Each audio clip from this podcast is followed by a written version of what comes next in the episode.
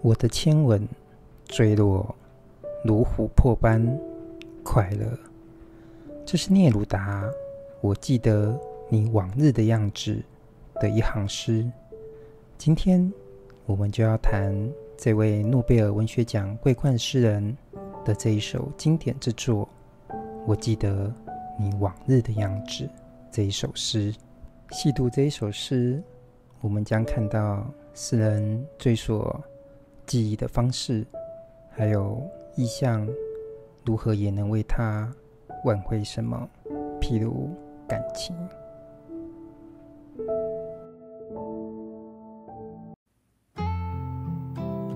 欢迎来到听见你的好，让一首诗、一个故事、一场电影，也能听懂你的生活。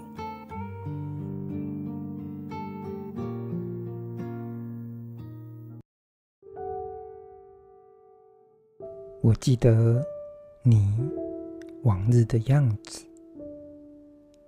聂鲁达的诗。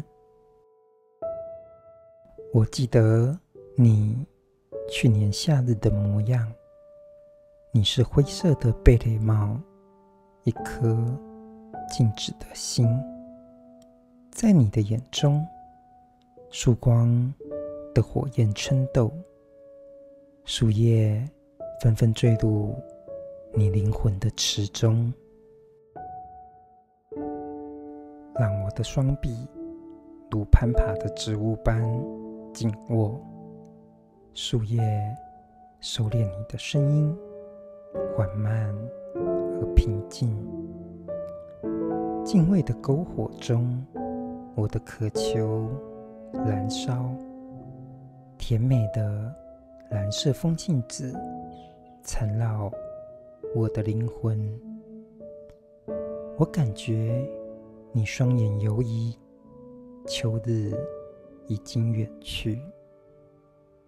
灰色的贝雷帽，鸟的声音像一座无止的心。我深切渴望朝彼处迁徙，我的亲吻坠落。如琥珀般快乐。孤帆的天空，散丘的阡陌，你的记忆以光制成，以烟，以沉静的水的池塘。越过你的双眼，在过去，夜正发光，干燥的秋叶。在你灵魂里盘旋，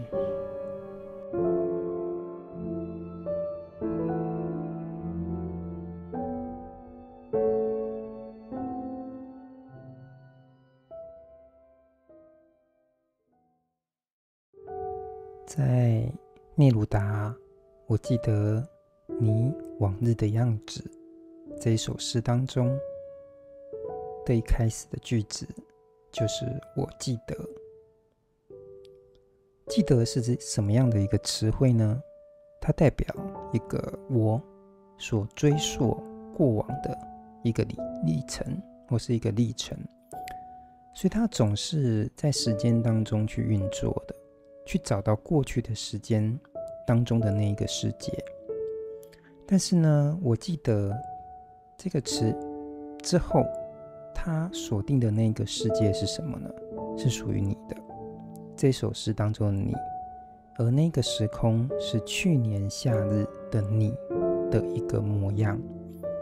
所以这首诗一开始就透过一个记得，这样开启这首诗之后，他所召唤的一切的，在这首诗之后所有的文字、时间、意象。跟空间，它都有一个过去式在，一切都是过往的。那些过去式锁定着是你的夏日的模样，但是那个模样是什么模样呢？在这首诗的第二行，他说：“你是灰色的贝雷帽，一颗静止的心。”注意，这里使用的一个词汇是“是”，是它本身是一个动词，在一首诗当中呢，是通常不只是一个紫色，它通常是代表的是一份隐喻。像比如说，你作为一个人，啊，作为一个人，就像我作为一个人，其实我们的构成是非常的丰富的。你看，有眼睛啊，有鼻子，有五官，有四肢，有我们的心，有我们的记忆，有我们的灵魂，有我们的过往。这丰富的一切当中，我们没有办法一次指涉出来，所以我们通常是使用一个代名词“我”。你这样子的方式，呃，甚至就是你的名字去借代这一切的种种。但是呢，在这里，我们所记忆的过去当中，它所提取的那个你是什么呢？就是一个帽子，灰色的贝雷帽。注意这个帽子呃的用色着色是灰色的，然后是一颗静止的心。丰富的你，它只调取这两样东西。但是，就像我刚刚说的一样，里面一首诗当中，它的用色其实也非常的重要。其实贝雷帽可以有很多种颜色，可以白色，可以蓝色，可以是棕色。它特别选择的是一个灰色。灰色在情感的色彩学当中呢，必然不是一个令人比较喜悦型的一个颜色，它比较现代。我们都知道，就是说，我们平常在衣服穿搭的时候，要给人家一种比较现代感的感觉的时候，我们通常，呃，比较会去选的是经典三色，就是白、灰、黑这三种非常，呃，办公室的现代感的城市感的这个颜色。所以灰色这种东西，它固然给人家一种慎重的感觉。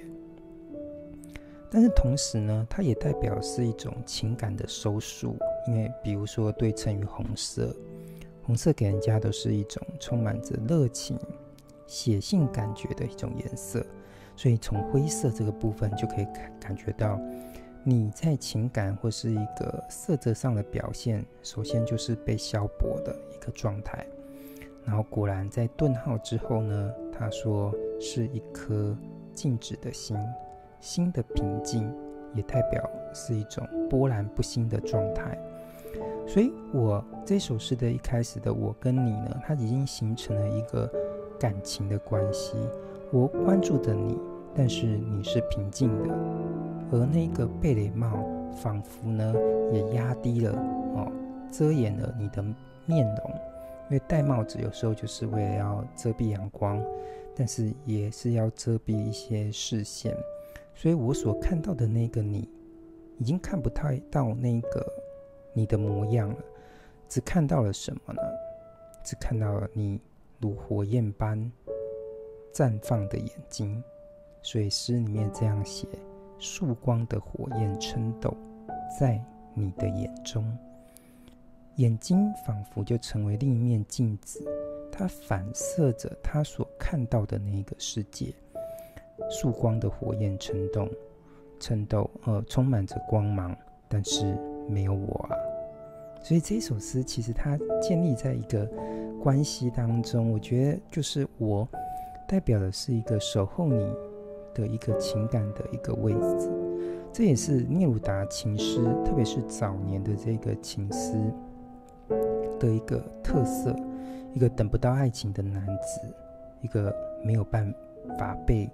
你一个女性的你情感托付的一个男子，所以他默默的在一个位置上去守候，去观望他所钟爱的一个女子。即使在这一首诗当中，它已经充满着一个时间的距离，就是诗体或是第一句诗，它所代表的那个往日，那个去年。我们通常说，啊、眼睛是灵魂之窗。果然，在这个你的眼中呢，它在那个灵魂的池当中呢，也看到是树叶坠入到你灵魂的池当中。我觉得这一首诗，光是在开始的最后两句就已经非常的丰富。它有一个燃烧感，因为你的眼睛是曙光的火焰称斗，但是你的眼睛也是灵魂的池啊。当树叶掉入了那个灵魂的池所反显的那个曙光的火焰的时候，是不是一切都是燃烧的呢？一切都将会成为灰烬。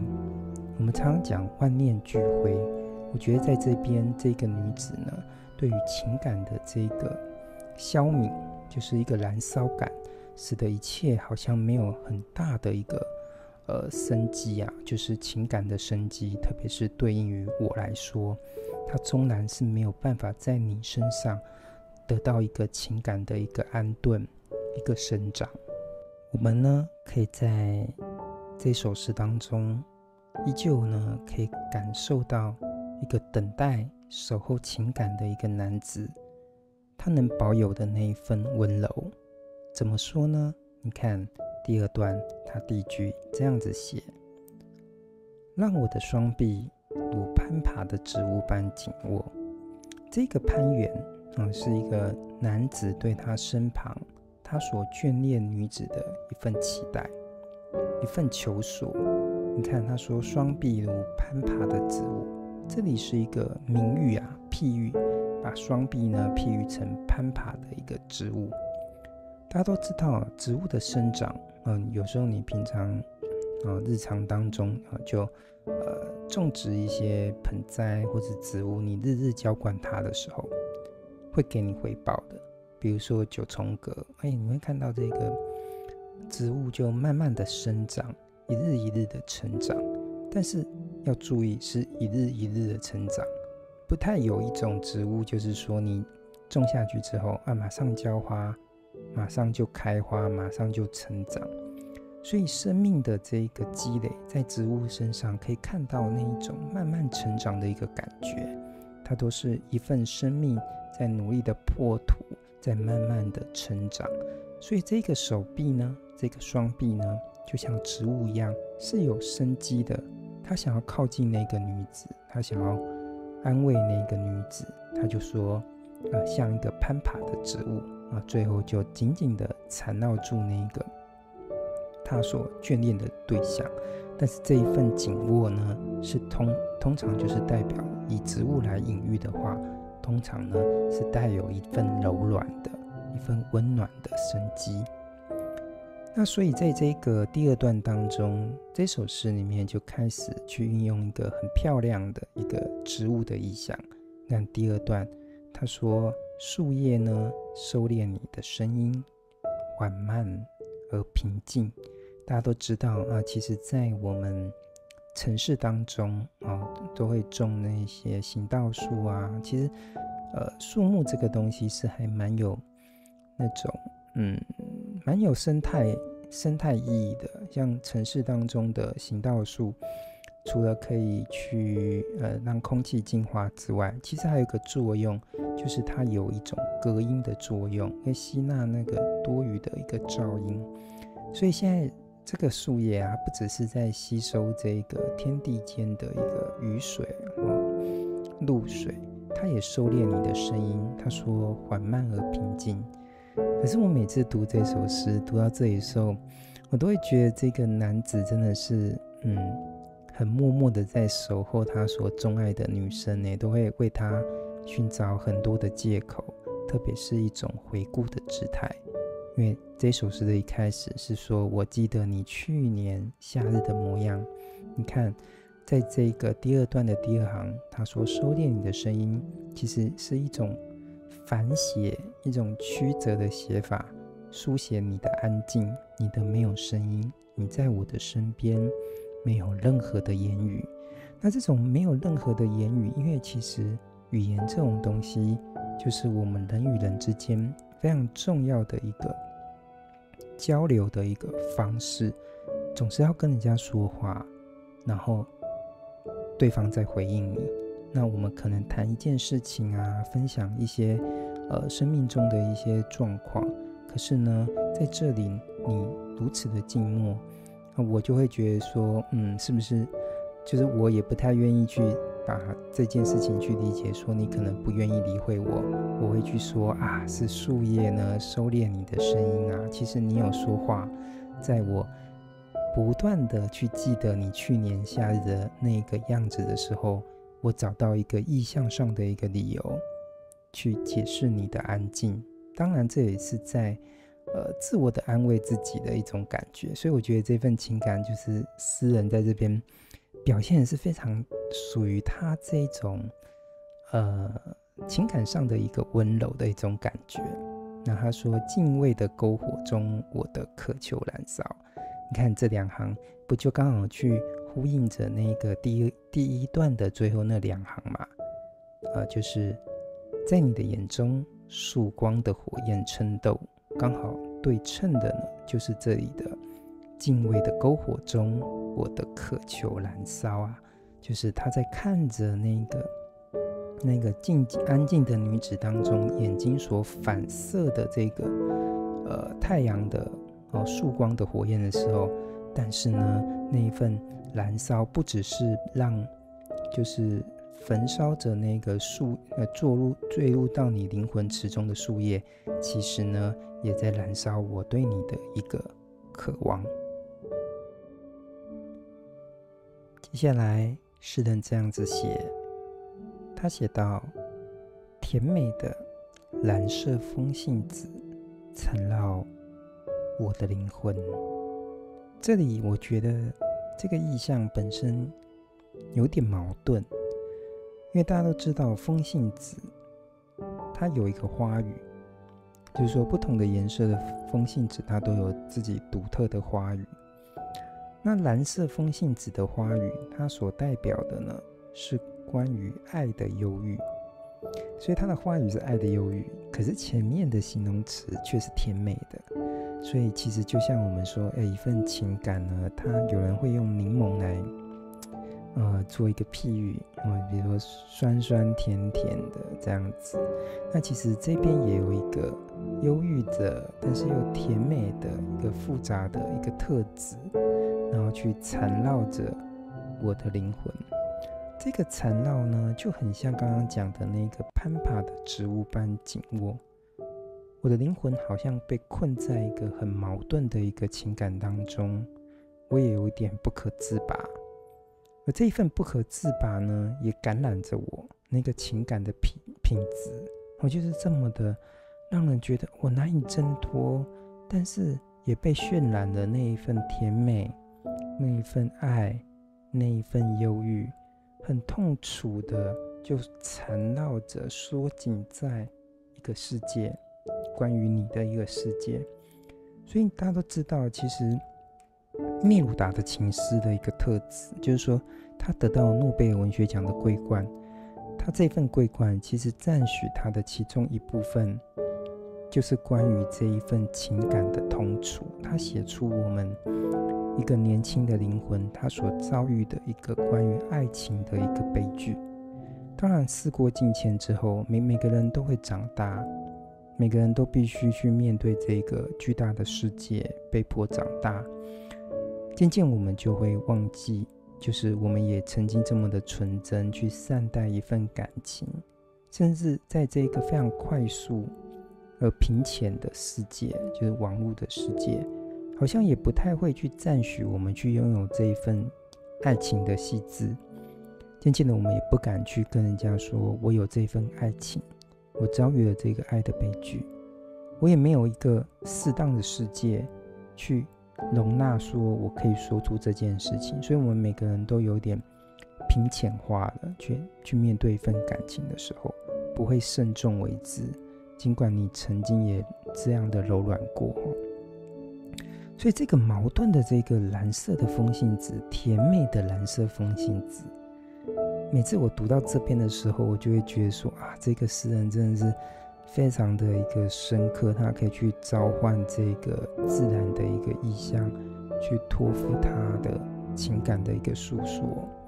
所以下一句他就会说：“我感觉，感觉什么呢？在那个灰色的贝雷帽之下。”那个已经被完全遮掩的这个面容，他居然都能够去感觉到，他的双眼是在游移的，而这一份游移，就是一个在时间当中的一个季节的一个变化。他说，在你眼睛游移之间，居然就是秋日已经远去了，已然远去，秋天过去了之后是什么呢？是冬天呐、啊。那秋天所代表的又是什么呢？它可以是丰收的一个意象，嗯，但是它也代表的是一个萧索的意象。萧索之后，我们说冬天过去了没有关系，因为春天就会来了。但是问题在这里，诗人选择的是秋天啊。秋天的萧索过去之后，他所遭遇的是冬天的绝望，是冬天的冷冽。即使是我们用一个丰收的方式去说秋天的话，那它其实更有一个翻转的感觉，就是秋天的丰收，但是呢，瞬间就是在冬天就凋敝了。好，我还是你要说秋天是萧索的，可是它到了冬天之后，就更严重的一个呃消死呃一个死亡的一个一个意象这样子。它要不就是翻转，要不就是更深层的一个绝望，所以你可以感觉到这个我在情感的世界当中，他是一个非常遭遇到一个悲剧的一个人这样子哈。所以灰色的贝雷帽，这时候我们有再看到了灰色的贝雷帽，我们就更能够去理解为什么诗人选择用灰色。鸟的声音像一座无止的心啊，这个贝雷帽好像。也遮掩吸纳着一个鸟飞翔的声音，那像一个屋子一样呢，我们可以感觉到一个屋子的一个容纳感。这个贝雷帽呢，就很像是一个房子一样，它去收纳了一个世界，但是呢，却容不下我在其间。在这段的最后的。两句诗呢，诗人这样写，他写：“我深切渴望朝笔处迁徙。”我们这里要发现到一个词汇的一个运用哈，迁徙它跟迁移比较不一样。我们一般讲迁移，迁移大概就是说从一个地方移动到一个地方去，但是迁徙它更代表的是。我不只是从 A 移动到 B，我甚至是从 A 移动到 B，然后继续居住下去。这里为什么要特别去写迁徙呢？通常最具自然界当中最具代表性的迁徙，可能就是那个候鸟吧。候鸟它要从一个地方，呃，气温的一个变化，以至于它就必须要，呃，飞到更温暖的地方去居住。那这里的这个移动呢，其实也代表是那个失踪的一个你的一个移动，他可能不愿意再继续在我的身边，但是呢，我呢却希望怎么样跟着他走。然后就像早年台湾不是有一个很有名的一个电影吗？哦，那部电影就叫做《海角七号》，那里面有一个那个经典台词，就是说留下来。或我跟你走，那其实就代表就是说我跟你的这个共处的一个关系嘛。他希望，呃，我能够把你挽留在身边，以那部电影的那个情境来说。所以这边的草笔处迁徙，就是我跟你走的一次。就是虽然你要离开我，但我也是希望呢，能够跟着你一起走，居住在你的身边，因为你是我爱情的一个托付嘛。然后这一份托付呢，就凝结为下一个非常经典、非常棒的一个意象，就是我的亲吻追我，如琥珀般快乐。我觉得这个琥珀这个意象用的很棒哎，因为琥珀的我们大家都知道，其实它是一种树脂嘛。那通常我们有时候我们在考古或是挖掘的时候，会挖到琥珀。那它可能就是以前的这个植物的树脂，它所凝结中的一些事物，那就可就被让它住在里面了。所以有时候我们在琥珀当中可能会会看到那一种，哎，有一些有一些小昆虫啊，什么什么之类的啊。所以琥珀好像可以把一个事物就封存在那里，一个永远永远恒藏在里面，不被时间所腐化的一个一个姿态就在里面，所以这一份迁徙呢，这一份跟随呢，诗人说：“我的亲吻坠落啊，我的吻所代表的那一份爱，那一份挽留，都希望呢，能够像琥珀一样凝结住什么呢？过往我们一起快乐过的一个时间。我觉得这个琥珀这个呃意象是非常精彩的哦。就是如果啊、有在写诗的朋友，有在读诗的朋友，我们觉得我们可以好好来玩味，呃，这一行诗。所以这也是我们在这段这个谈这首诗的一开始，我就特别选了这一行。我觉得这个是这全诗当中最美的一句话：孤帆的天空，山丘的阡陌。这首诗的最后一段召唤了一个广大的一个世界。孤帆，在我们中国古典文学当中，或是中国古典诗，我们就会马上想到一个非常有名的一句诗，就是“孤帆远影碧山尽，唯见长江天际流”。这个孤帆，孤单的帆，可它对应的是一个辽阔的天空，天空。它代表的是一份极端的孤独，跟极独自的一个航行的一个感觉，在天地宇宙当中，我就是这么孤单的一艘船。而这个这么孤单的一艘船，我也马上大家熟悉的话，唐诗马上你就会想到那个《枫桥夜泊》嘛。他说这个这首诗是这样子说的：月落乌啼。霜满天，江枫渔火对愁眠。姑苏城外寒山寺，夜半钟声到客船。这个客船，这个在夜晚当中呢的钟声，呃，传播到了这艘船。然后这个客船就是可能是我所。现在未处之地嘛，客船，客船其实也有一种天地如寄的一个感觉，寄就是呃投递邮件的那个寄送的寄。我是客船啊，我天地当中我没有一个容纳我的地方，恒常居住的地方，所以我是天地当中最孤独的那一艘船，而且我现在还不能移动，我只歇在这个。呃，姑苏城外啊，或是在这个城市当中，只有我听到这一个声音，整个世界只我听到这个钟声所代表的一个时间的一个铭记啊。所以孤帆这个孤独航航行的意象，一直都是我们在写诗的时候，呃，会去使用的，会去召唤的一个一个意象感这样子哈。然后接下来是山丘的阡陌。阡陌是指这个稻田呐、啊，就是啊、我们在山丘当中，就是垦殖，哦，所以呢，这代表的是什么呢？它所代表的就是，哦，一个构成啊，哦，孤帆是面对这个天空，但是山丘的阡陌其实是阡陌在构成，就是顺着这个山山丘的这个坡度就垦田。所以它所一拥有的哦，都是一种面对或是一种构成感。哦，我所处在的一个位置上哦。他说：“你的记忆以光制成，以烟以沉静的水的池塘。那这份记忆呢，属于你的那份记忆呢，仿佛是一个不是那么稳定的一个状态。因为你看，光跟烟哦，它或是水。”它基本上都是一个比较流质的一个状态。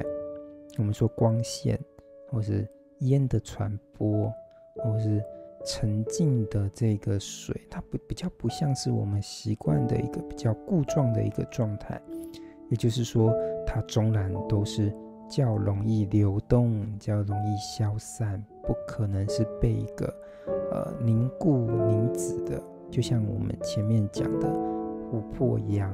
可以被凝结的，好，所以呃，面对了这个你的记忆的的不太稳定的状态呢，这个诗中的那个我呢，他就顺着好你的双眼在过去呢，他看到的是什么？是夜正在发光。所以这一首诗的时间的曲线，你也看到它也有日跟夜的一个一个转折嘛。因为你看啊，这首诗的一开始，它是写说，在你的眼中，曙光的火焰称斗。那曙光是日嘛？好，那可是在这边是一个代表的一个时间的一个终结，也是代表这一首诗的一个终结，就是夜晚已经来临了。他看到夜正在发光。可能是月亮，可能是星星在点燃这一份暗淡的夜，所以诗人在这边已经可以感觉到一份情感的一个落幕哈，随着一个时间的日与夜的一个交替，然后最后他就写说：干燥的秋叶在你灵魂里盘旋，它仿佛是一个最后一个叶子，它不会被你灵魂所燃烧的，它也有。一份可能的存活，就像我对你的求索，也都代表的，呃，是一个希望，希望有可能这一份情感能够去挽回这一切，这样子。所以在这一首《我记得你往日的样子》这一首诗当中呢，它有一个时间上的一个曲线，哈，有一个过去式的一个感觉。但是终然呢，这一切呢都是过往，因为那都是你往日的样子。这首诗呢，用记忆去开启这首里面的一个情感的一个诉说。但是属于你的那些意象呢，都不那么的完整啊，都可能是非常的片段，可能是贝雷帽，是静止的心，是不看我的眼睛，那些呢，都是被时光所淹没，好之后所留下可能被记得的东西，属于你的那一些印意象啊，也是我所印象最深刻的事。我们都不能否认一件事情：时光。我们说，呃，你可能遇到了什么痛苦，没关系，交给时间去疗伤。我们说，你的痛楚被时光所疗愈了。或者是说，你的痛楚呢，是交给了时光的遗忘。